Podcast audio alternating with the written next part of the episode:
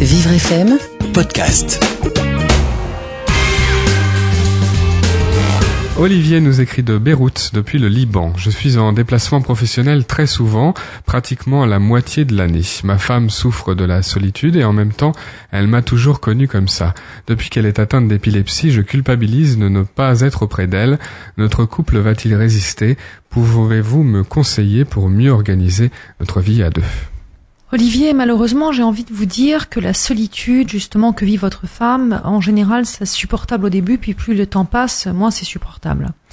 Et ça s'accumule, c'est une solitude qui s'accumule, en fait. Elle se soustrait pas, elle se soustrait pas, elle s'additionne. Comme une femme de marin. Voilà. Euh, elle vous a peut-être toujours connu comme ça, mais elle se lasse, certainement. En plus, vous me dites qu'elle est atteinte d'épilepsie, donc elle a certainement besoin aussi que vous soyez là à ses côtés à certains moments, hein, on le sait. Donc, euh, bah peut-être qu'il faut trouver un autre, euh, une autre façon euh, de vivre.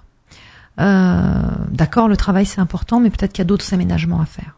Mhm. Et si j'ai un conseil à vous donner, justement, euh, si vous souhaitez rester avec votre femme, si c'est votre amour compte plus que tout, alors trouvez des solutions professionnelles pour vous rapprocher, être plus présent. On peut avoir dans le couple euh, chacun des deux partenaires qui n'a pas les mêmes demandes en termes de temps, c'est-à-dire voilà des personnes qui sont très indépendantes et d'autres qui ont besoin de voir de voir leur amoureux, leur amoureuse euh, presque à chaque heure ou à chaque jour. Oui, et là, il y aurait un décalage?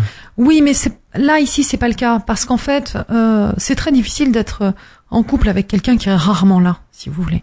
Alors quand en plus vous avez une maladie vous avez quand même besoin d'un minimum de présence, ça vient évidemment compliquer les choses.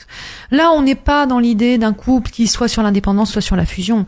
C'est qu'il le dit lui-même, Olivier. Il est en déplacement professionnel très souvent, la moitié de l'année. C'est énorme. C'est-à-dire que six mois de l'année, vous vivez seul.